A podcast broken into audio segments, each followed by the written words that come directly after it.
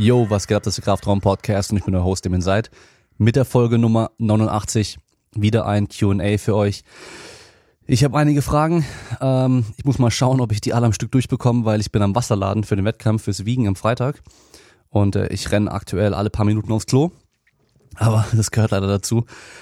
Auf jeden Fall, wer jetzt neu mit dabei ist, der kann den Podcast unterstützen, indem er auf iTunes eine Bewertung abgibt, äh, fünf Sterne abgeben und was Nettes dazu schreiben. Dann haben wir noch Patreon. Ich muss gestehen, ich habe vergessen, Patreon-Fragen zu sammeln, aber äh, ich glaube, ihr nehmt es mir nicht übel. Ihr könnt unter patreon.com slash Kraftraum ein Supporter werden. Da gibt es dann auch ein paar exklusive Inhalte. Und was ihr auch machen könnt, wenn ihr E-Hosen braucht, bei Asparrel könnt ihr mit dem Code Kraftraum geile Hosen kaufen und bekommt 10% davon reduziert und ein kleiner Teil davon geht an mich. Genau. So, lass uns anfangen. Und zwar deine nächste Anschaffung fürs Home Gym und passend zum Home Gym noch eine Frage Kabelzug für das Home Gym zu empfehlen. Ihr habt vielleicht bei Instagram gesehen, dass ich jetzt eine Halle gemietet habe. Also Halle ist ein bisschen übertrieben, aber eine Lagerhalle ist schon eine Lagerhalle, Lagerraum mit äh, 54 Quadratmetern. Da werde ich jetzt in den nächsten zwei Wochen irgendwann, also nach dem Insanity auf jeden Fall erst den Umzug machen, sobald ich halt Zeit habe und meine Unterstützer, die mir mit die helfen werden, auch Zeit haben. Und ähm, da werde ich dann reingehen mit meinem Gym. Das heißt, die Garage wird dann nicht mehr gebraucht und äh, ich habe dann eine hohe Decke. Das heißt, ich kann auch im Stehen Schulterdrücken machen. Ich habe deutlich mehr Platz. Es ist heller als in der Garage und äh, ich kann auch meinen Arbeitsplatz da reinstellen. Das heißt, meine Podcast-Aufnahmen werden dann in Zukunft dort passieren. Da werde ich auch alles dann akustisch optimieren, den Raum. Das heißt, es klingt dann auch nochmal besser. Also ich will einfach jetzt noch besseren Sound haben, dass das Ding einfach professionell ist. Das heißt, wenn ich Gäste vor Ort habe, dann werden die dann auch dort sein mit mir und aufnehmen.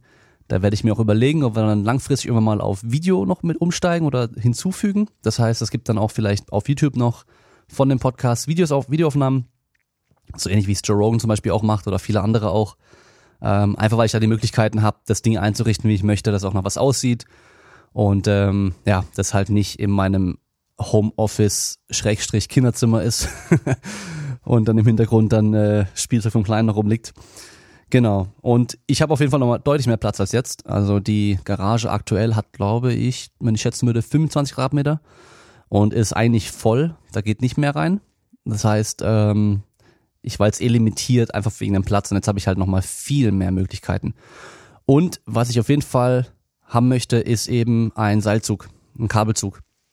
Am liebsten hätte ich ähm, eine Kombi aus Latzug und Ruderzug und am besten noch ein höhenverstellbarer einzelner Zug. Also wie ich es genau machen werde, weiß ich noch nicht, ob ich dann so ein ähm, so ein Dual-Kabelzug reinstelle und noch einen Latzug mit Rudern separat oder ob ich erstmal nur eins von beiden nehme, muss ich einfach noch schauen. Ähm, das ist so das Einzige, was mir jetzt so richtig fehlt in meinem Training auch in letzter Zeit, in den ganzen letzten Monaten, wo ich nur in der Garage trainiert habe.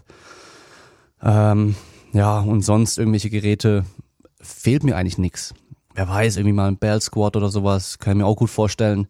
Aber jetzt erstmal den Umzug machen und dann kann ich gucken, was ich noch am Platz hab und äh, was ich dann auch noch haben möchte und was dann auch Sinn macht mit den Leuten, die ich darin trainiere und so. Genau, und so Kabelzüge fürs Home Gym zu empfehlen, ja, ist immer die Frage, ob du es haben willst. Wenn du es haben willst, dann ja, dann, dann leg dir einen zu. Was man auf jeden Fall sagen muss, ist diese ganz billigen Latzüge, gibt es ja schon welche für knapp über 100 Euro, dass die halt nicht sehr geil sind. Da hast du halt einfach das Gewicht, was du drauf steckst, das hast du auch in der, am Griff äh, am Schluss dann resultierend. Das heißt nicht mit Flaschenzugprinzip oder sowas. Ist halt, ja, einerseits praktisch, du musst nicht viel draufpacken, aber andererseits halt äh, für Steigerungen, wenn du kleine Steigerungen machen willst oder halt andere Übungen dran trainierst für die Schultern oder so, dann kann es halt sehr schnell zu ähm, ja ungenau oder, oder zu grob sein für den Steigerungen. Und generell die Qualität ist einfach dann halt nicht so geil, wenn es so ein Billigding ist, ist klar. Also der wird nicht so flüssig laufen, die, die Sachen werden halt schneller verschleißen und vor allem die sind nicht so hoch. Also das, die meisten haben vielleicht kein Problem damit, aber ich habe halt super lange Arme und bin auch noch groß. Das heißt, wenn ich sitze, dann kann ich an die Stange dran fassen und das Gewicht ist halt immer noch ja, abgelegt. Also ich habe noch keine, keinen Zug drauf. Da habe ich selbst schon von Live Fitness gibt's ja den Latzug mit zwei Kabeln, wo man einzelne Griffe dran machen kann, dass ich da, wenn ich mich halt ausstrecke, dann ja, das Gewicht da schon ablegen kann im Sitzen, das ist halt blöd. Das heißt, da werde ich auf jeden Fall gucken, dass ich da einen Latzug bekomme, der hoch genug ist, dass ich da auf jeden Fall immer unter Spannung bin. Und ähm, dann gibt's noch die Latzüge fürs Rack, die man am Power Rack hinten dran befestigen kann. Die sind okay. Ich habe da früher auch bei dem, oh, wie hieß denn das? Body Solid PPX 200, glaube ich, hieß das Rack. Das war so, so das Einsteiger Power Rack, hat, kleiner Moment. Perfekt. Der Postbote oder Paketbote klingelt einfach auch bei mir, obwohl das Paket für den Nachbar war, der halt auch die Tür aufgemacht hat. Also, naja, wo war ich beim Power Rack? Einsteiger Power Rack, genau. Also damals, es gab halt keine große Auswahl an Power Racks. Also es gab irgendwie das, dann halt ein paar, die halt gleich wieder ein gutes Stückchen teurer waren. Und das hatte ich mir zugelegt gehabt, mit dem Latzug auch. Und es war nicht teuer. Ich glaube, das Power Rack hat irgendwie 250, 300 Euro oder sowas gekostet gehabt. Und der Latzug dazu war auch nicht mehr arg viel teurer. Aber es war okay. Es war besser als nix. Das heißt, ich habe halt dann irgendwie wirklich im Sitzen Latzug machen können. Das Problem ist halt bei diesen meisten Anbaulatzügen für Power Racks, dass man kein Polster für die Knie hat. Das heißt, wenn man wirklich viel Gewicht ziehen möchte, dann wird man einfach halt abheben vom Sitz. Und äh, das ist halt ein Problem. Kann man natürlich lösen, indem man die Sicherheitsablagen auf eine bestimmte Höhe macht, dass das halt knapp über den, Beinen ist, eine Langhantel drauflegt, Gewichte drauflädt, die halt schwer genug sind und dann vielleicht noch ähm, so ein Nackenpolster dran macht. Aber ist halt nicht optimal. Ja, und äh, gut Kabelrudern konnte ich dran, das war ganz cool. Trizepsstrecken, Bizeps Curls und so ein Zeug. Also ist schon okay. Wenn man wenig Platz hat, dann ist es bestimmt nicht schlecht. Muss aber halt auch realistisch bleiben, wie viel wird man es benutzen, wie oft. Ähm, ja, und wenn man halt sagt, okay, ich kann vielleicht auch äh, vom Training her, wenn ich zum Beispiel Rücken trainieren möchte und halt eben Kabelrudern, Latzug machen will und noch andere Sachen, dann gehe ich an dem Tag ins Fitnessstudio und den Rest trainiere ich zu Hause. Das würde ja auch gehen. Habe ich jetzt auch schon überlegt, ob ich dann nach dem Wettkampf, wenn der rum ist, dann wieder einmal die Woche oder zweimal die Woche woanders trainiere. Einfach um halt mal wieder die ganzen Maschinen zu machen, die ich jetzt halt einfach nicht machen konnte in der Garage und einfach mal wieder eine Abwechslung zu haben. Und wo wir schon bei dem Punkt sind, woanders trainieren, hier eine Frage. Wenn dir McFit gehören würde, was würdest du ändern? Ist irgendwie eigentlich eine coole Frage, aber ich habe da eigentlich keine richtige Antwort dazu, weil ich war noch nie in einem McFit trainieren. Oder ich war noch nie in einem McFit sogar. Ähm, von daher, ich keine Ahnung. Ich weiß, dass die unterschiedlich sind. Das heißt, ich weiß zum Beispiel, dass das McFit ähm, hier um die Ecke nicht so geil ist, aber das in Stuttgart direkt im Zentrum anscheinend ziemlich geil, dass da halt viele Racks auch sind und halt anderes Equipment auch drin steht. Ähm, das heißt, wahrscheinlich kommt es erstmal drauf an, in welchem McFit man da trainiert.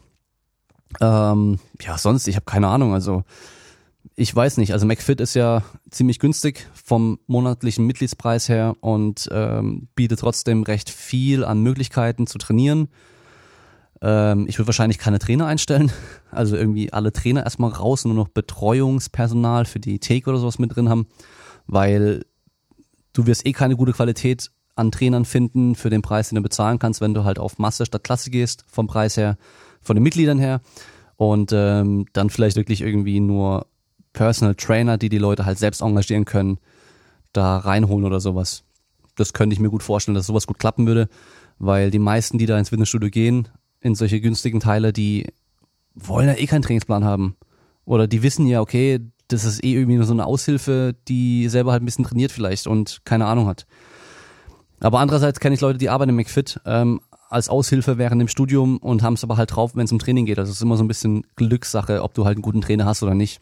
Ich habe ja früher selber auch während dem Studio in einem Easy Spot gearbeitet, weil es bei mir um die Ecke war und äh, ja, ich da einfach ein bisschen Geld verdient habe nebenher. Und ich habe damals auch schon gute Trainingspläne geschrieben und die Leute gut betreut und so. Aber andere Trainer waren da halt irgendwie nicht ganz so geil. Das heißt, es kommt halt immer drauf an, wenn du Glück hast, hast du einen guten Trainer, egal wo du bist. Äh, und wenn du Pech hast, halt eben nicht.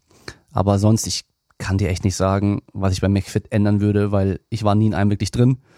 Ähm, ich gehe mal davon aus, sie sind ziemlich erfolgreich, sonst gäbe es nicht so viele und würden immer mehr expandieren auch. Also von daher, die scheinen schon irgendwie richtig zu machen, so wie sie es machen. Und dieses ähm, optimale Training anbieten in, eine, in einer Fitnessstudio-Kette ist wahrscheinlich halt einfach auch nicht möglich irgendwie. Also die müssen halt das so machen, wie sie es machen, um erfolgreich zu sein mit der, mit der breiten Masse. Also von daher, keine Ahnung.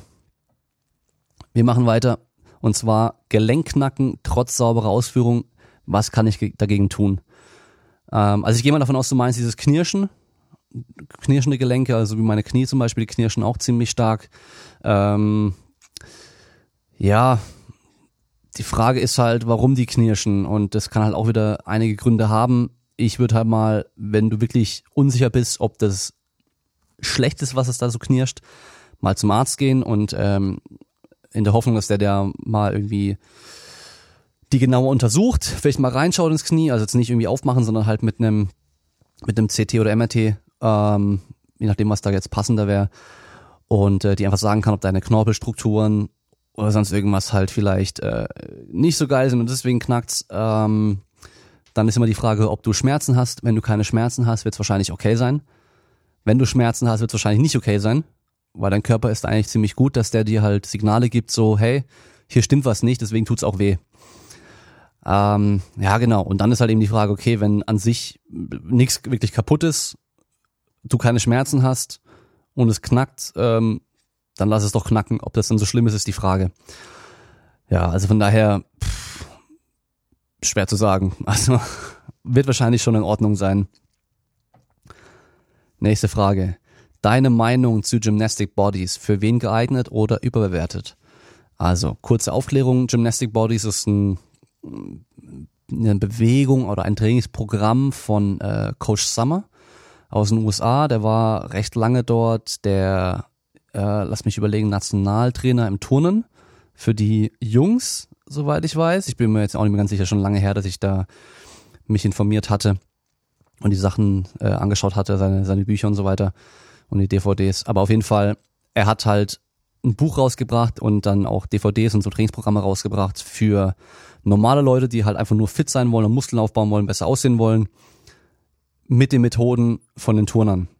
Weil er sagt halt, okay, schaut mal hier, unsere Jungs, die trainieren nicht fürs Aussehen, aber sehen alle krass aus. Da ist auch was dran. Also die Turner haben halt auch gute Muskulatur im Oberkörper und ähm, in der Regel auch wenig Körperfett, was ja mit dem Training nicht direkt zusammenhängt, aber halt dadurch sehen die auch ganz gut aus. Und ähm, hat im Endeffekt dann Programme rausgebracht. Es gibt halt einmal so wirklich Handstand fokussiert, dann gibt's halt Ringtraining, ähm, die halt auch systematisch geplant sind, also aufeinander aufbauen. Das heißt, du fängst mit irgendeiner Variante von einem, von einer bestimmten Übung an und weißt dann, okay, wenn ich den Marke hier erreicht habe, dann steige ich auf die nächste Variante, auf die nächst schwere Variante. Oder eben, falls es zu schwer sein sollte, dann kann ich halt hier ein oder zwei Schritte zurückgehen. Und äh, dafür ist es ganz cool, also geeignet für jeden, der halt vor allem im Oberkörper trainieren möchte, ohne jetzt nur mit der Langhantel, Kurzhantel zu trainieren, sondern halt wirklich auch an den Ring trainieren möchte mit eigenem Körpergewicht und diese turnerischen Übungen halt auch können möchte, also auch Calisthenics-Geschichten natürlich, weil du halt auch in diesen Planche und den ganzen Kram da halt auch machst. Also von daher, wenn du Bock auf sowas hast, dann ist es wahrscheinlich für dich geeignet. Wie gut das Ding ist oder ob es auch bessere Sachen gibt, kann ich dir nicht sagen, weil ich einfach in diesem Bereich mich nicht so mega informiert habe. Die Sachen scheinen gut zu sein und zu funktionieren. Der Coach Summer ist anscheinend halt äh, als Person irgendwie ziemlich äh, nicht so geil, sag ich mal. Ähm, der ist da mit vielen anderen Leuten aneinander geraten, was ja aber mit dem Training nichts äh, zu tun hat im Endeffekt. Aber auf jeden Fall, das Buch habe ich gelesen und ähm, für jeden, der halt eben an den Ringen trainieren möchte und also diese einen mit einem Körpergewicht trainieren möchte und halt eben überhaupt nicht weiß, wie er da rangehen soll an die Sache, auf jeden Fall sinnvoll, mal anzuschauen. Und überbewertet würde ich nicht sagen. Was aber auf jeden Fall wichtig ist, vergesst nicht auch mit der Langhantel zu trainieren, vor allem wenn es halt um die Beine geht. Also ihr könnt mit diesen Ringen und so einem Körpergewicht super krass den Oberkörper trainieren, aber eure Beine, es wird einfach sehr, sehr schwer sein, vor allem wenn ihr halt schon ein bisschen was könnt und fit seid, genügend Widerstand drauf zu kriegen, dass ihr da halt auch nochmal stärker werdet und muskulöser werdet in den Beinen, weil die Beine sind einfach zu stark. Und top Beispiel dafür ist ja eben jetzt die Podcast-Folge hier mit ähm, Tonio Zeitler, der Calisthenics macht und äh, die die German Open, wie heißt nochmal, die deutsche Meisterschaft im Calisthenics jetzt organisiert hatte, zu der eben auch Kniebeuge gehört. Ein 1RM im Kniebeugen, also Maximalversuch im Kniebeugen. Weil sie halt einfach sagen, es gibt zwar diese Puristen wahrscheinlich, die sagen, dass Kniebeugen mit der Langhantel nicht Calisthenics sind, aber wenn es halt darum geht, den ganzen Körper voll zu trainieren, dann macht es halt Sinn, die zu machen. Und äh, deswegen haben sie die auch mit reingenommen. Und das macht meiner Meinung nach auch ex extrem viel Sinn, weil du kannst Oberkörper super krass trainieren mit Calisthenics oder halt auch tonerischen Übungen, aber bei den Beinen wird es halt eben dann schwer sein. Okay, es geht weiter. Ähm, was hältst du von Online-Trainer-Lizenz? So, ich kann dir jetzt da auch nicht allzu viel dazu sagen, weil ich die selber nie gemacht habe. Ähm, das Ding wird an sich natürlich eher belächelt. Ich habe jetzt gerade vorhin nochmal schnell im Internet geschaut. So wie es aussieht bei der B-Lizenz und A-Lizenz, also Fitnesstrainer B und A-Lizenz, hat man da auch irgendwie ein, zwei Präsenztage. Zwei, glaube ich, jedes Mal sogar. Das heißt, es ist keine reine Online-Trainer-Lizenz. Also von daher, der Name passt schon mal nicht mehr so ganz, weil du hast eigentlich weniger Präsenz als bei den anderen Lizenzen, die es so gibt, aber halt trotzdem auch wirklich Präsenzphase. Ich kann mir sehr gut vorstellen, dass ein Vorteil von diesem kompletten, also das ganze Material wird halt dir zugeschickt oder per, per Videos und so weiter, dass du halt immer gleichbleibende Qualität hast, weil du halt einmal einen guten Dozenten das aufnehmen lässt und der, also wird halt gefilmt, wie er seine Vorlesung von mir aus erhält oder das Material halt erklärt. Das können sich die Leute anschauen, damit dann lernen und du halt somit immer die gleiche Qualität hast und auch halt weißt, okay, ich weiß, der Dozent, der das gemacht hat, der ist gut. Weil das Problem ist nämlich, ich habe ja auch schon Trainerlizenzen gegeben ähm, für so eine Akademie. Und das Ding ist halt, du hast halt andere Dozenten dort kennengelernt und du denkst dir halt, hey, die dürfen eigentlich so ein Wissen nicht vermitteln, weil sie selber einfach keine Ahnung haben, teilweise selber gar nicht trainieren und halt auch wirklich einfach auch falsche Sachen vermitteln. Und das ist halt das Problem. Das heißt, du hast teilweise echt super Dozenten. Ich habe ja auch den Stefan Ort bei so einer Lizenz dann kennengelernt. Da waren wir beide Dozenten für die Fitnesstrainer B-Lizenz. Die Leute, die konnten sich wahrscheinlich glücklich schätzen, dass sie im Vergleich zu anderen, die die gleiche Lizenz gemacht haben, relativ gute Dozenten dann hatten. Oder ich sag mal, die zwei besten Dozenten natürlich hatten. Aber ja, das Ding ist halt, du kannst halt eben auch Pech haben. Dann hast du halt so zwei Honks vor dir stehen, die dir halt einfach eine Gülle erzählen, die halt, ja, ultra veraltet ist, einfach nicht mehr stimmt. Und äh, wenn du es halt online machst, eben, dass du die Vorlesung halt online dir anschaust und es immer die gleiche, dann ist natürlich die Qualität hier schon mal wahrscheinlich ein bisschen höher. Aber ich kann ja nicht sagen, ob es bei denen der Fall ist, bei der Online-Trainer-Lizenz. Ich habe mir den Geschäftsführer nochmal angeschaut, gerade eben auf Instagram.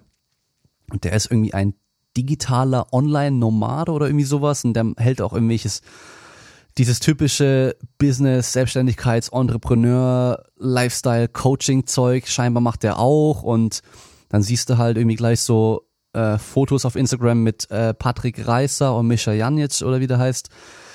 Ja, da leuchten bei mir mal gleich so die Alarmglocken oder die Alarmsignal. Also von daher, ich weiß nicht. Naja, aber es wird bestimmt nicht ganz so gut sein wie andere Lizenzen, aber viel schlechter auch nicht, weil halt einfach alle nicht so geil sind. Es gibt aber, ich habe es jetzt schon ein paar Mal erwähnt, zum Beispiel die IST, die haben auf jeden Fall ein paar sehr gute Leute, die dort für sie arbeiten. Gerade den Simon Gavanna zum Beispiel, den Eduard Isenmann, ähm, lass mich überlegen, wie heißt er? Der Fitnessprofessor, ich glaube Stefan Geisler oder sowas. Bin mir gerade nicht ganz sicher. Also die haben auf jeden Fall ganz oben drin ein paar Leute arbeiten, die halt wirklich Plan haben, Ahnung haben und halt auch dann sich drum kümmern, dass da gute Informationen vermittelt werden. Wer am Schluss dann vor den Leuten steht, ist natürlich immer halt schwer vorauszusagen, okay, wenn du dahin gehst, hast du immer einen geilen Dozenten, weil das wird einfach nicht der Fall sein. Es geht weiter. Soll man einen Deload machen, auch wenn man nur mental erschöpft ist, aber nicht körperlich? Ha, so. Es kommt drauf an. Wie immer. Also, ich möchte erstmal generell sagen, dass dieses ganze Deload-Thema für mich so ein bisschen wieder übertrieben wurde. Ja, vor ein paar Jahren hat es noch kein Schwein interessiert, dass man Deload machen sollte. Und jetzt gefühlt spricht jeder nur noch von Deloads die ganze Zeit. Also vor allem die Leute, die selbst trainieren, die aber nie hart genug trainieren, um sich einen Deload zu verdienen. Hart genug trainieren heißt jetzt hier nicht, dass sie halt ähm, super schwere Gewichte bewegen im Training, sondern halt vor allem vom Trainingsumfang her so viel Ermüdung auch generieren, dass es wirklich mal nötig wäre. Man braucht, wenn man Deload braucht, so wirklich, dann merkt man das auch. Und das ist, glaube ich, bei den wenigsten Leuten der Fall. Wenn du jetzt sagst, du brauchst mental, könntest du einen vertragen, dann ist es schon vielleicht ein Anzeichen, dass du sagst, okay, ich mache jetzt mal ein paar Tage low oder ich mache mal eine Woche lang komplett Pause, ich habe einfach auch keinen Bock auf Training gerade. dann kannst du es auch gerne machen, aber es kommt immer ein bisschen drauf an, warum du trainierst. Habe ich jetzt einen Athleten, der in sechs Wochen auf die WM fährt, dann kriegt er keinen Deload. Weil, warum? Der weiß, wofür er trainiert. Der hat die WM in ein paar Wochen und äh, der muss trainieren. Der kann sich das jetzt da nicht leisten. Ähm, wenn du körperlich halt so erschöpft bist, dass du halt auch merkst, so hey, es geht nichts mehr, dann macht wahrscheinlich ein Deload auch Sinn. Aber wie oft ist es schon der Fall? Und vor allem halt nicht nur eine Einheit, sondern mal wirklich auch über ein, zwei Wochen. Vor allem, wenn du weißt, dass halt alle Faktoren rumrum auch in Ordnung sind. Das heißt, du hast genug Schlaf, du hast keinen extremen Stress auf der Arbeit, mit der Familie, mit der Beziehung. Du isst genug, weil das sind nämlich alles Faktoren, die damit reinspielen können. Wenn das alles hier nicht stimmt, dann wird auch ein Deload nichts bringen. Weil dann bist du direkt danach wieder am gleichen Ort wie vorher auch, weil du halt immer noch nicht genug isst und halt zu viel Stress einfach generell hast und äh, ja, einfach dein Körper deswegen keine Leistung bringen kann. Also von daher schwer zu sagen, pauschal, dass man das auch dann machen sollte oder nicht machen sollte. Wie immer, es kommt drauf an. Aber da einfach nochmal kurz Gedanken drüber machen, okay, warum bin ich jetzt gerade mental so erschöpft? Ist es, sind es außenstehende Faktoren außerhalb vom Training? Oder sind es wirklich Faktoren im Training, dass ich halt einfach versuche, die ganze Leistung zu bringen, aber einfach jetzt halt am Sack bin? Und wir machen weiter mit deine Meinung zu EMS-Training. Also, wir haben ja diese EMS-Mikrostudios. Ich finde es immer geil, wenn äh, es irgendwie Ausschreibung, Job, äh, Job, äh, oh, was ist los mit mir? Wenn es äh, Jobangebote gibt, Personal Trainer gesucht und dann guckst du drauf und dann ist es halt für ein EMS-Studio und da bist du kein Personal Trainer. Da bist du jemand, der das Ding bedient den Leuten diesen Anzug anzieht und mehr nicht. Aber egal. Ähm, EMS-Training so wie es aktuell gemacht wird, man hat so einen komischen Neoprenanzug an oder weiß nicht, ob es Neopren ist, aber so einen Taucheranzug an mit Elektroden innen drin überall und dann können die Muskeln stimuliert werden, dass sie halt anspannen. Und dann machst du dabei noch ein paar Übungen. Und es wird suggeriert, dass man mit ein paar Minuten die Woche irgendwie genauso effektiv trainiert, wie wenn man halt sonst ganz normal Fitnessstudio mehrmals die Woche geht. Kann das sein? Wahrscheinlich nicht. Ja, also es hört sich wieder zu gut an, um wahr zu sein. Und dann ist es wahrscheinlich auch so. Das große Problem bei EMS, also wer keinen Bock auf Fitnessstudio hat und dann aber EMS-Training macht, um besser auszusehen, mach von mir aus, ist mir gerade egal. Aber wenn halt Sportler auf einmal EMS-Training machen sollen, dann sage ich halt, nee. Es gibt ein paar Anwendungsgebiete für EMS, also gezielte Muskeln zu stimulieren durch Strom, gerade nach Verletzungen zum Beispiel, dass halt der Muskel nicht so krass atrophiert. Aber wenn es darum geht, stärker und muskulöser zu werden, dann ist halt ein Problem, dass halt die komplette Ansteuerung einfach fehlt. Weil was passiert bei EMS? Es gibt halt ein Signal an den Nerven, dass der Muskel kontrahiert, okay, der kontrahiert, aber das Signal kommt ja eigentlich vom zentralen Nervensystem aus, vom Gehirn. Und wenn das von da nicht kommt, dann wird auch keine Bewegung trainiert, sondern einfach nur der Muskel stimuliert. Und was bringt es euch dann? Wenn ihr da zwar dicken Muskel habt, aber den überhaupt nicht ansteuern könnt, es, also überhaupt nicht ansteuern geht natürlich nicht, aber halt, was bringt es euch? Das ist halt die Frage. Also deswegen, wenn du eh schon irgendwie Training in Anführungsstrichen machst, dann machst du einfach gleich richtig mit Bewegung und nicht einfach nur mit äh, Elektrostimulation. Ja, also bin kein Fan, ganz einfach. Es geht weiter mit wann und warum die Rotatormanschette gezielt trainieren. Ja, wann kommt halt auf den Trainingsplan drauf an und äh, Trainingsphase und so weiter. Und warum? Also generell, wenn was zu schwach ist oder halt einfach ein Defizit ist, dann macht es natürlich Sinn, es zu trainieren. Und bei vielen ist es die Rotatormanschette einfach auch. Also Rotatormanschette sind vier Muskeln und äh, drei davon machen Außenrotation, einer macht eher Innenrotation. Das Ding ist halt, die, die Außenrotation machen äh, im Schultergelenk, sind recht schwach. Also einfach auch ähm, von der, von der Mechanik her können die halt einfach auch nicht viel Kraft generieren. Also von den Hebelverhältnissen her, von Ansatzursprung und so weiter. Und Muskeln, die inrotieren können in der Schulter, sind halt in der Regel groß und super stark. Das heißt, wir haben da wahrscheinlich immer irgendwo, ähm, wie soll man sagen, äh, es macht wahrscheinlich immer irgendwo Sinn, die auch nochmal gezielt zu trainieren, die Außenrotatoren. In dem Fall dann die Rotatormanschette. Und ja, was soll ich sagen, warum? Also Verletzungsprophylaxe, dann Schultergesundheit, dann ähm, für viele Spielsportarten die halt irgendwie Schlagsportarten, Schlagspielsportarten sind, also Geschichten wie Volleyball oder alles, was mit Werfen zu tun hat, da macht es wahrscheinlich Sinn, weil die halt einfach dann die Gegenbewegung machen und halt auch das Abfangen von diesem Arm mit der hohen Geschwindigkeit. Und äh, die sollten halt schon auch trainiert werden. Wenn du aber keinerlei Probleme hast in der Schulter und äh, nicht irgendwie solche Risikosportarten machst, dann musst du da wahrscheinlich jetzt nicht mega viel dafür machen. Das Ding ist ja, wenn du sonst gescheit trainierst, trainierst du die wahrscheinlich auch mit in der Regel. Das heißt, wer zum Beispiel Facepulls macht, trainiert auch die Rotatormanschette damit. Also von daher, ihr habt das Training eh schon mit drin. Wer jetzt aber fünfmal die Woche Bankdrücken macht und halt für den Rücken nur einmal die Woche äh, Latzug macht, der sollte vielleicht mal schauen, die Rotatormanschette zu trainieren und halt auch mal generell mehr den Rücken zu trainieren. Würde dann schon Sinn machen. Ja, und wann man es macht, ähm, man kann natürlich beim Aufwärmen so ein bisschen aktivieren, aber sonst halt eher so Richtung Ende vom Training da nochmal gezielt drauf eingehen. Macht wahrscheinlich mehr Sinn, als wenn er sie vor dem Training komplett müde macht, äh, weil dann einfach halt ja später dann die während den wichtigen Übungen, die einfach nicht mehr so viel Kraft haben und ermüdet sind. Und wir gehen zur nächsten Frage. Was denkst du über, jetzt in Anführungsstrichen, Metabolic Conditioning Protocols, um seine Power Endurance zu verbessern? Diese Metabolic Conditioning Protocols in Anführungszeichen verwundern mich etwas, weil ich weiß nicht genau, ob damit irgendwie ein bestimmtes Programm gemeint ist. Weil da kenne ich kein bestimmtes Programm, was jetzt genau so heißt. Ähm, was wird in der Regel mit Metabolic Conditioning gemeint? Meistens sind so Geschichten Intervalltraining.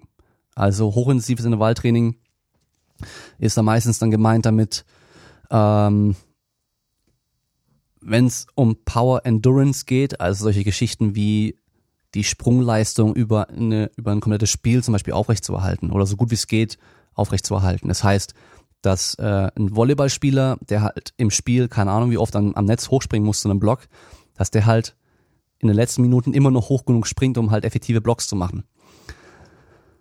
Jetzt musst du überlegen, okay, da kann man einfach, man kann vielleicht einfach sagen, viele Wege führen nach Rom. Und in dem Fall macht es wahrscheinlich Sinn, alle, alle Wege auch zu fahren. Also ähm, rein dieses viele Wege führen nach Rom ähm, Konzept reicht jetzt hier gar nicht, weil ich könnte ja zum Beispiel jetzt den Weg nur Maximalkraft fahren. Der würde wahrscheinlich meine Power Endurance auch ein bisschen verbessern. Ich könnte aber auch nur den Weg klassische Ausdauer fahren. Der würde das wahrscheinlich auch ein bisschen verbessern. Jetzt stellen wir uns das aber ein bisschen anders vor. Und zwar, wir wollen jetzt, wir sind eine Gruppe von zehn Leuten und wir wollen nach Rom fahren und dort ein richtig geiles Essen machen und brauchen dafür unsere Zutaten. Wenn jetzt alle den gleichen Weg fahren, dann sammeln wir alle die gleichen Zutaten, haben am Schluss halt einfach nicht so viele Zutaten, können nicht so geile Sachen kochen. Wenn jetzt aber jeder von uns einen anderen Weg fährt und jeder andere Zutaten sammeln kann, haben wir am Schluss ein richtig geiles Menü, was wir kochen können. Und so ist es hier jetzt im Endeffekt auch schau einfach mal, was Power Endurance, wenn du es so nennen magst, alles beeinflusst. Also durch was es beeinflusst werden kann.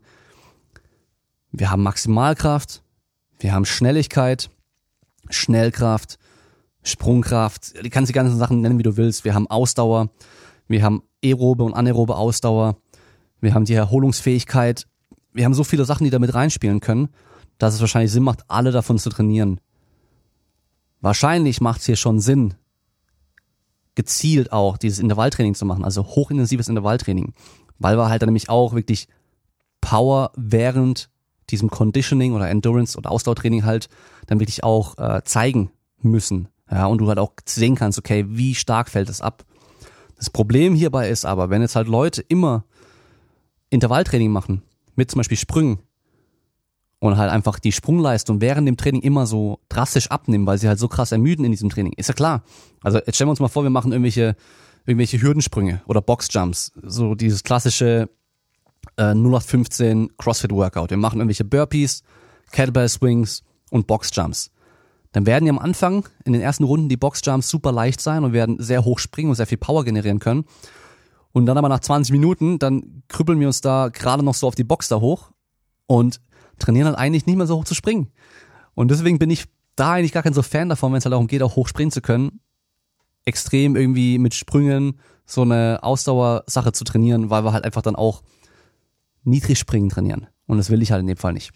Ja, aber überleg einfach nochmal für dich, ähm, je nachdem für welche Sportart du das auch brauchst, welche Faktoren spielen damit rein? Wie ist meine Belastungszeit? Wie muss ich über Power generieren oder wie zeige ich meine Power in dem Fall dann auch in dem Sport? Und was macht dann Sinn, was ich dann hier trainieren kann? Das war jetzt mal wieder so Klassiker, ähm, eine Antwort gegeben, ohne eine wirkliche Antwort zu geben. Aber ihr wisst ja, es kommt drauf an. Es geht weiter. Ratschlag an dein altes Ich, als du mit dem Coaching angefangen hast. Das ist eine coole Frage, weil man einfach nochmal so ein bisschen reflektieren muss, okay, als ich angefangen habe, was habe ich da gemacht? Was für Glaubenssätze hatte ich da und ähm, welche Fehler habe ich vielleicht auch gemacht? Und da muss ich einfach überlegen, so, halt schon ziemlich lange her bei mir und ich habe am Anfang halt nur Leute in Person trainiert und nicht auch online. Ähm, eine Sache, die auf jeden Fall am Anfang echt falsch gemacht habe, war zu überschätzen, wie schnell man was erreichen kann. Das heißt, unrealistische Ziele zu setzen. Ich habe ja ganz am Anfang ein paar Leute betreut, die halt sehr stark übergewichtig waren und die halt extrem viel abnehmen mussten. Und da habe ich halt einfach wirklich so unrealistische Ziele gesetzt, dass wir halt in den ersten drei Monaten irgendwie 30 Kilo abnehmen oder sowas. Die genauen Zahlen weiß ich gar nicht mehr, aber auf jeden Fall waren es halt Zahlen, die waren unrealistisch und die führen halt dazu, dass man sich halt dann zu arg Druck macht und vor allem halt sich dann auch so ein bisschen schlecht macht, wenn man die nicht erreicht hat. Sei es als Person, die trainiert oder auch als Trainer. Ja. Damals war halt diese ganze Abnehmgeschichte so ein bisschen beeinflusst durch die Sachen, die ich halt bei The Biggest Loser auch gesehen habe. Weil ich hatte sonst halt noch nie mit so extrem übergewichtigen Menschen zu tun. Und du siehst ja dann bei Biggest Loser genau solche Menschen und die nehmen halt dann irgendwie in der ersten Woche 10 Kilo ab. Ist natürlich halt keine wirkliche Gewichtsabnahme von 10 Kilo, sondern halt auch viel Flüssigkeit und Mageninhalt und so weiter. Aber du siehst halt, die Waage geht 10 Kilo runter und denkst, okay, so viel trainieren wie die können wir nicht, aber wir können trotzdem auch Gas geben und ein paar Kilo schaffen wir in der ersten Woche auf jeden Fall. Und dann rechnet man das so ein bisschen hoch und dann weiß man, okay, das wird nicht ganz so krass funktionieren durchgehend, aber dann schaffen wir schon 30 Kilo in so ein paar Wochen oder so. Dann denkst du halt im Nachhinein so, okay, das war halt schon ein bisschen, ein bisschen blöd.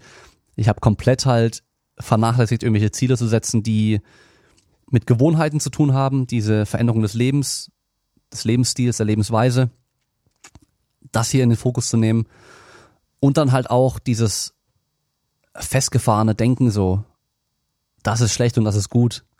Ja, also ich hätte halt mir vor allem dann damals gesagt so, hey, es kommt drauf an. Sei weiterhin so kritisch, wie du bist, das ist gut.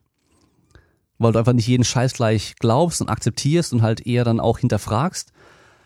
Aber deine Quellen musst du halt auswählen können und halt auch wirklich schauen können, welche Quellen sind gut, welche sind weniger gut. Das ist natürlich schwer, wenn du halt das ganze Wissen noch nicht hast.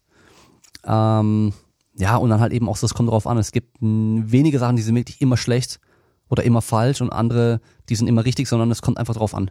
Das wären so die Dinge, die ich mir dann damals einfach so mit auf mich gegeben hätte. Und der Rest, der Rest war eigentlich okay. Vielleicht noch ähm, nicht so gutgläubig zu sein. Weil ich habe einfach so, gerade in den Anfangsphasen, so echt ein paar Erfahrungen gemacht, wo ich einfach an das gute Menschen geglaubt habe und sozusagen über den Tisch gezogen wurde. Was natürlich schade ist im Nachhinein, aber das ist natürlich auch eine, eine Lektion, die, die bis heute noch anhält, sage ich mal, was ich da gelernt habe, dass ich halt jetzt einfach nicht den Leuten irgendwie blind vertraue und halt auch immer glaube und äh, wenn die das sagen, dann machen die das schon oder ja, einfach so lieber vorher alles genau klären und dann wirklich auch im, im Zweifelsfall sogar vertraglich festregeln, dass du ja dich einfach darauf dann beziehen kannst und halt nicht über den Tisch gezogen werden kannst. Und lass mal schauen, wo sind wir denn jetzt? Was ist essentiell bei Kraft- und Ausdauertraining für K1 und Boxen? Da kann ich wieder so an dieses äh, Metabolic Conditioning Protocols, Power Endurance Frage anknüpfen wieder mit dem, es gibt halt viele Wege, die noch rumführen und wir sollten alle gehen. Das heißt, es kommt erstmal stark drauf an, was für ein Typ von Kämpfer bist du. Also jetzt K1 und Boxen, damit habe ich aktuell sehr wenig zu tun, also auch so, dass ich es anschaue oder sowas. Äh, Boxen kenne ich jetzt halt irgendwie so ein paar, drei, vier Top-Leute aktuell. Ähm, schaue aber nicht wirklich Kämpfe an oder so. K1 ist bei mir schon ewig dass ich geschaut habe. Das war damals so Jerome Le Banner, Remy Bonjaski, ähm, oh, wie heißt der, Ernesto Host und wie hieß denn der andere noch, der Algerier oder Tunesier war er, der dann mittlerweile auch mit Stoff äh, gefunden wurde in seiner Wohnung in Amsterdam, glaube ich, war das äh, Badahari, genau. Damals habe ich es noch geschaut Und ähm, ja, also ich würde es eher mal mit MMA das irgendwie ein bisschen begründen oder, oder erklären, weil ich einfach die Kämpfer kenne.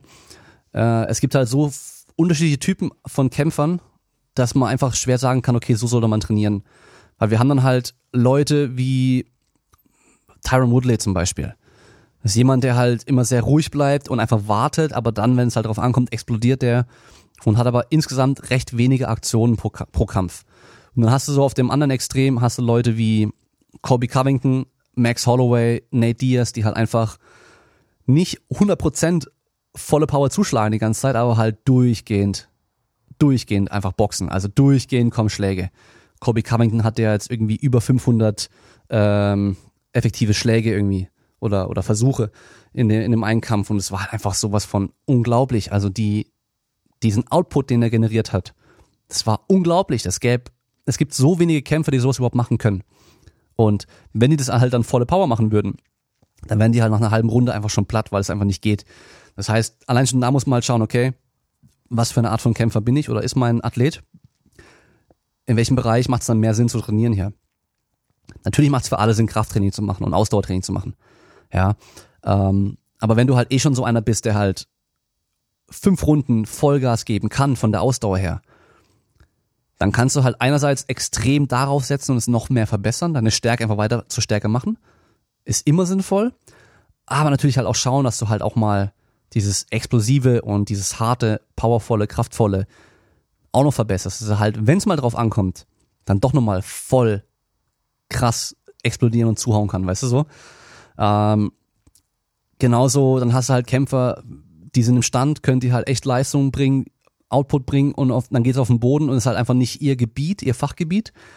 Und da sind sie halt nicht so effizient mit der Energie und sind halt schneller mal kaputt, wenn sie da verteidigen müssen. Und dann weißt du halt auch, okay, da muss ich mir in dem Bereich auch trainieren. Und äh, von daher würde ich es hier auch wieder davon abhängig machen, was brauchst du, was kannst du schon, wo hast du dein größtes Defizit, wo musst du dich verbessern und anhand davon dann trainieren und einfach schauen, okay, welche Möglichkeiten, welche Werkzeuge, welche Methoden habe ich zur Verfügung, um die Sachen zu verbessern.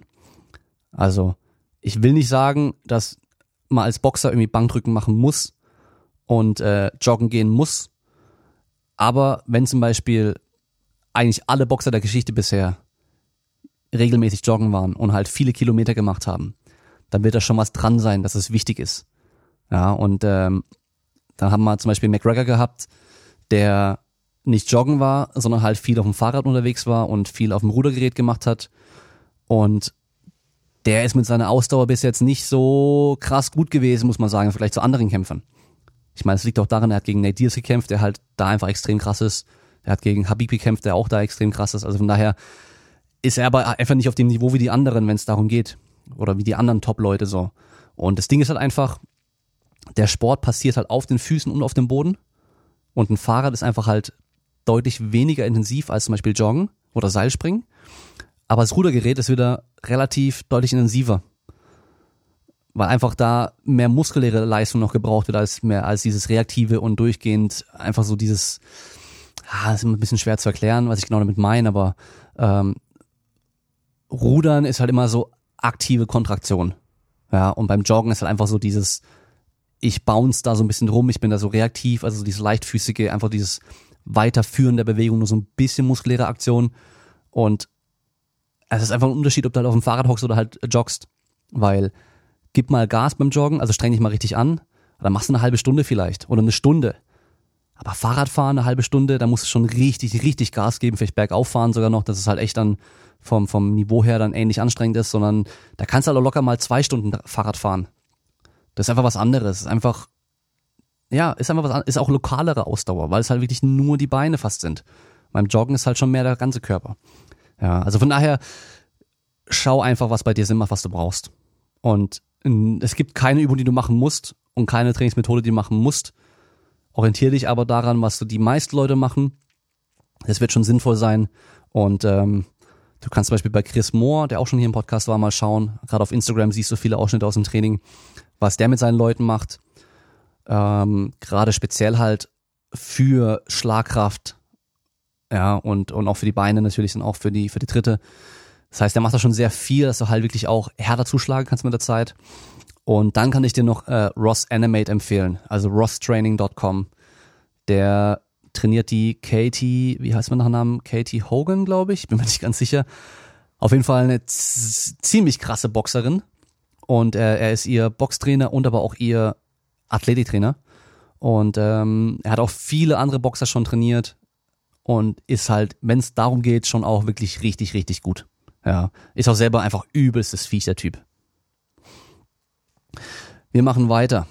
Auch interessant hier, und zwar sprichst du mit deinen Gästen nach der Podcastaufnahme über Dinge, die du anders siehst. Zum Beispiel Strongman Raphael Gotzelik mit seinen Überlegungen bezüglich Eisbad für Re Regeneration. Also, ich gehe mal davon aus, die meisten haben die Folge schon gehört. Und der Raphael hat da einfach gesagt, ähm, dass ihm halt hier viele Möglichkeiten nicht gegeben sind. Ähm, er bräuchte ja zum Beispiel auch einfach so ein Eisbad oder ein Kältebecken, irgendwas in der Richtung, wo er dann halt nach jedem Training reingehen könnte, um sich schneller zu erholen. Hat er so gesagt. So, jetzt müssen wir mal ein bisschen schauen. Ich habe ja im Podcast verschiedene Leute zu Gast. Einmal so die Sportler. Und von denen erwarte ich ja auch gar nicht, dass die perfekt Ahnung haben, wenn es um Trainingswissenschaft geht, um, um die Forschungsstände bezüglich Regeneration, Training, Ernährung und dem ganzen Kram. Ich frage einfach, was die machen. Und die berichten einfach, was sie machen. Das sind Erfahrungsberichte.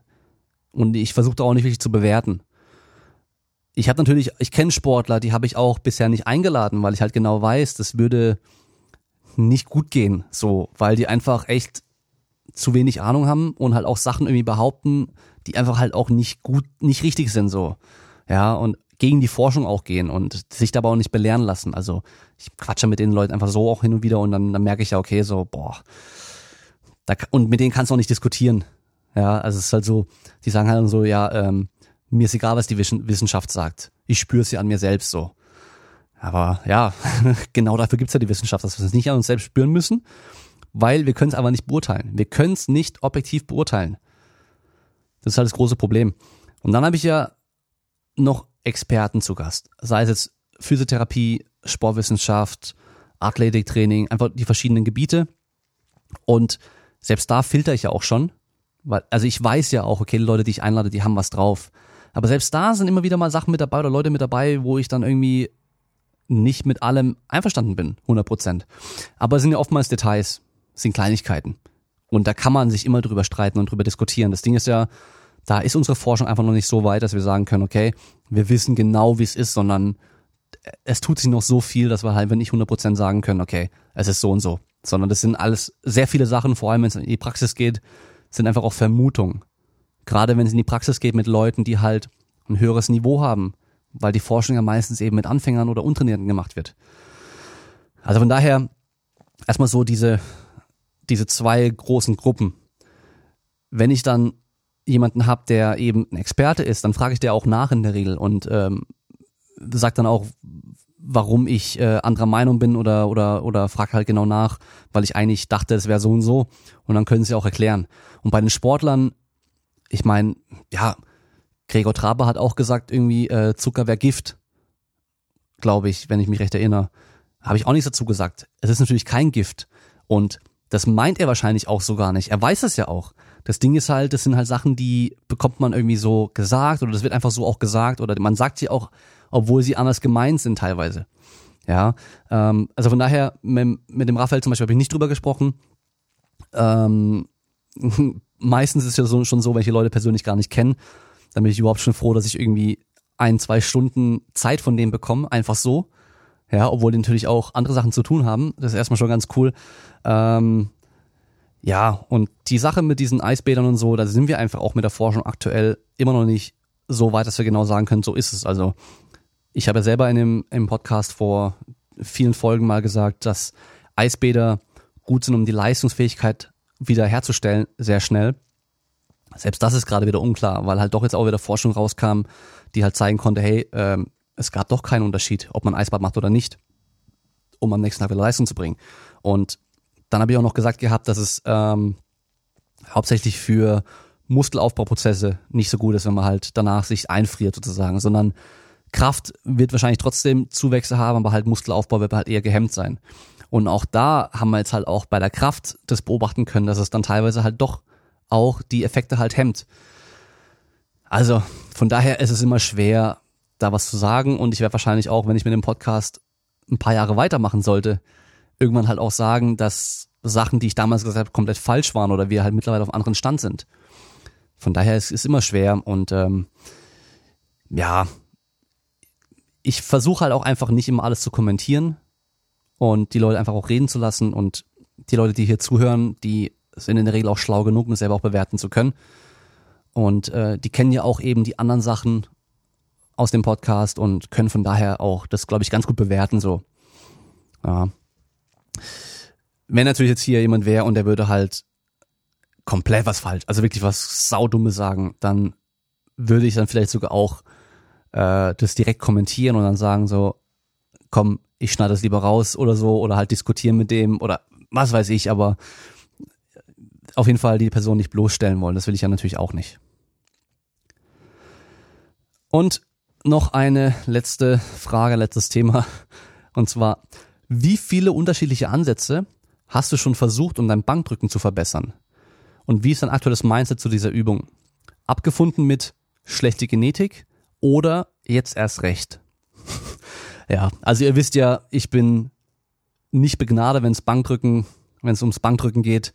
Ich habe äh, weder einen großen Brustkorb, weder eine gute Beweglichkeit in der Brustwirbelsäule, dass ich eine schöne Brücke machen kann.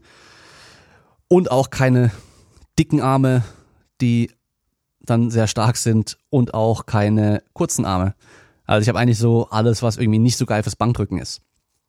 Aber ich kann es ja, also die Lang Länge meiner Arme kann ich nicht beeinflussen. Meine Beweglichkeit könnte ich verbessern, die Dicke meiner Arme könnte ich verbessern, will ich natürlich auch. Ähm, da habe ich ja in der Folge mit Arne Otte auch gesagt, so ich habe halt damals diesem Hype und diesem Trend geglaubt, dass halt Powerlifter keine Arme direkt trainieren müssen oder vor allem keinen Bizeps trainieren müssen. Hätte ich im Nachhinein, Nachhinein natürlich auch gerne anders gemacht, ähm, aber ich kann jetzt einfach nur weitermachen, wo ich halt gerade bin. Und nee, also mit meiner Genetik abgefunden und deswegen sage ich einfach, ich bin halt schlecht im Bankdrücken, habe ich nicht, sonst würde ich ja nicht mehr trainieren. Weil was soll's, ich kann ja nur das Beste draus machen aus dem, was ich habe. So. Und ich kann auf jeden Fall noch viel mehr drücken, das weiß ich. Also da geht noch so viel mehr.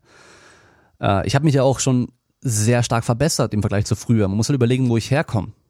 Also ich habe echt lange trainieren müssen, um 60 Kilo fünfmal zu drücken. Und 80 Kilo war für mich eine Marke, da habe ich auch lange, lange, lange trainieren müssen. Und ein Kumpel von mir, der halt noch nie Krafttraining in dem Sinne mit Langhantel und sowas gemacht hatte, der hat getrickt mit mir, hat halt Handstände und so ein Zeug gemacht. Der kam dann zu mir in die Garage da konnte ich noch keine 80 drücken. Und der hat halt direkt 80 zwei, dreimal geschafft irgendwie.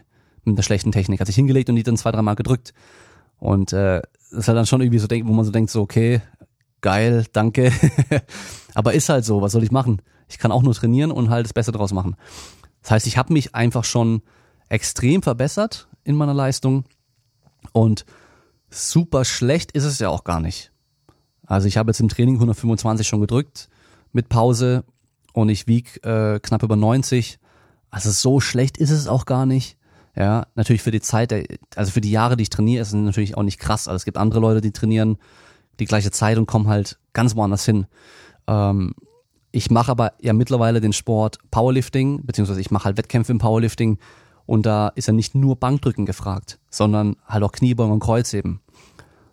Und da bin ich ja auch gar nicht so schlecht. Im Verhältnis zum Bankdrücken auf jeden Fall bin ich da ziemlich gut sogar.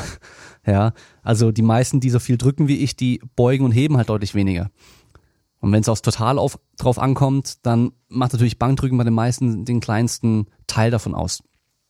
Ja, also ja, jetzt erst recht ist aber auch nicht so. Also ich habe, ich muss sagen, ich habe vor einigen Jahren, da habe ich noch getrickt auch und ähm, halt so gemeint, ich trainiere halt nur für Sprungkraft und sowas.